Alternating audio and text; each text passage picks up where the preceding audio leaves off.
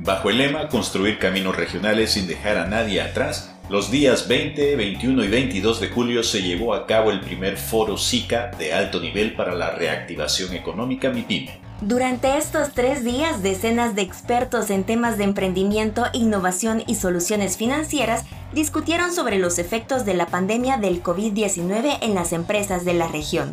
Datos obtenidos del impacto económico de la pandemia COVID-19 en las MIPIMES de Centroamérica, un estudio realizado entre los meses de marzo y abril del presente año, revelan que el 29% de las MIPIMES centroamericanas tiene como prioridad actual acceder a préstamos crediticios para enfrentar la pandemia. Con la ejecución de este foro se buscó impulsar políticas y mecanismos para la reactivación económica de las MIPIMES de la región. De la participación de decenas de personas en los paneles desarrollados durante estos tres días de trabajo, nacieron tres grandes ejes de ejecución que podrán ser tomados como pivotes para futuras estrategias de desarrollo, nuevas alternativas para la inversión, la innovación digital en la MIPYME y emprendimiento.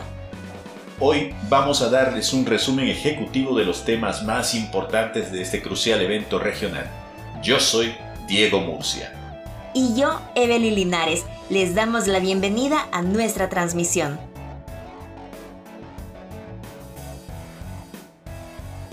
Agenda Regional MIPYME, impulsando a la micro, pequeña y mediana empresa en la región SICA.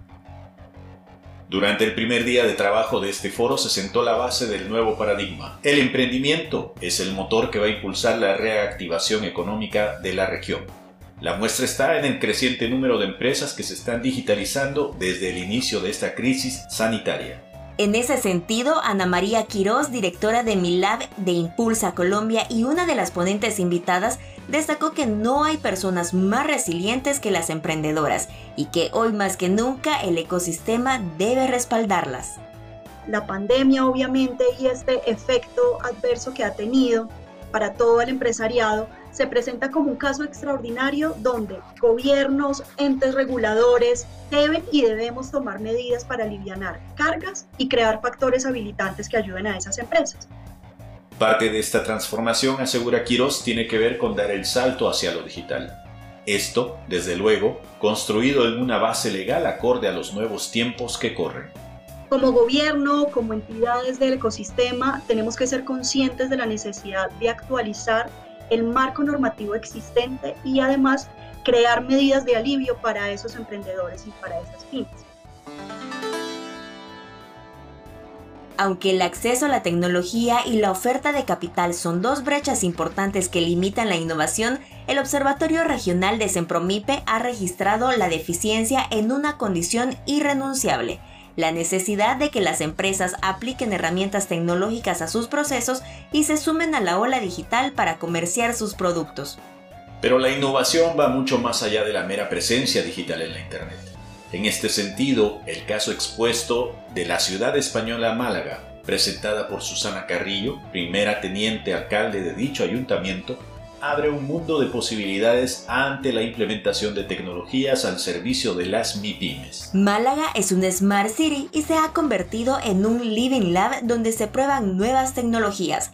Cada proyecto nuevo que llega a la ciudad es apoyado por todos los niveles de la sociedad comercial y académica, siendo las MIPIMES locales las más beneficiadas de estas experiencias. La gestión de los datos nos lleva no solo a poder desarrollar nuevos negocios, sino a que los usuarios aprendan a usar aquello el servicio del que estemos hablando de una manera mucho más óptima.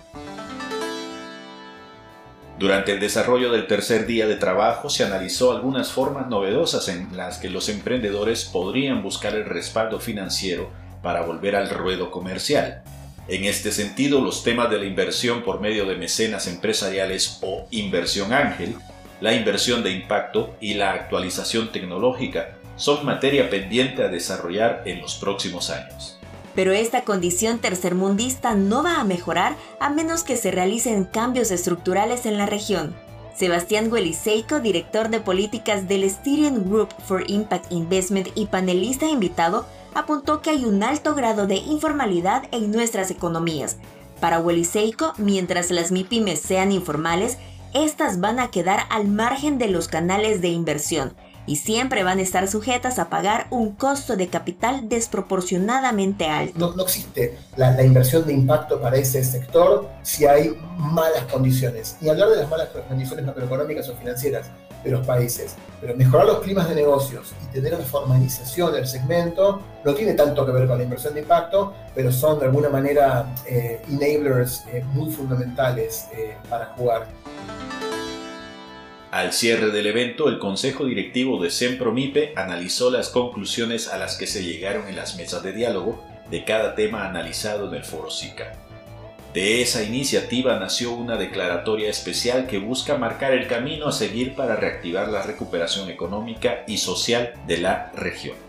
Marco Matías Alemán, subdirector general de Propiedad Intelectual y Ecosistemas Innovación OMPI, destacó que abordar las necesidades particulares de las pymes es fundamental. Creo que abordar las necesidades de la pyme en un contexto regional es algo que hace todo el sentido y abordarlo desde la óptica del diseño de políticas públicas y desde la óptica de apoyos concretos para que este sector eh, tenga las herramientas para eh, competir, me parece que es fundamental. Cada uno de los diferentes puntos del acuerdo tienen todo el sentido y en muchos de ellos nuestra organización, eh, inclusive atendiendo el llamado de ustedes al multilateralismo, tiene todo el interés de participar y apoyarlos. Francisco Lima, secretario general de la Secretaría de Integración Económica Centroamericana SIECA, también celebró la iniciativa tomada por los organizadores del Foro SICA. Sin lugar a dudas, este tipo de iniciativas contribuyen a marcar el camino hacia la recuperación económica y social de la región, considerando que permiten potenciar la articulación entre los actores del ecosistema empresarial y las instancias nacionales y regionales. Escuchar y suscríbete a nuestro podcast desde tu celular vía Anchor, Apple Podcasts, Spotify, Google Podcasts, iBox y todas las plataformas donde se alojan podcasts. Si quieres seguir conociendo sobre temas de interés para mi pymes, seguimos en Instagram, Facebook y en nuestro canal de YouTube. Tenemos contenido nuevo todas las semanas. También ponete al día con nuestras noticias y actividades en nuestro sitio web te dejamos los links en la descripción de este episodio. Hasta la próxima.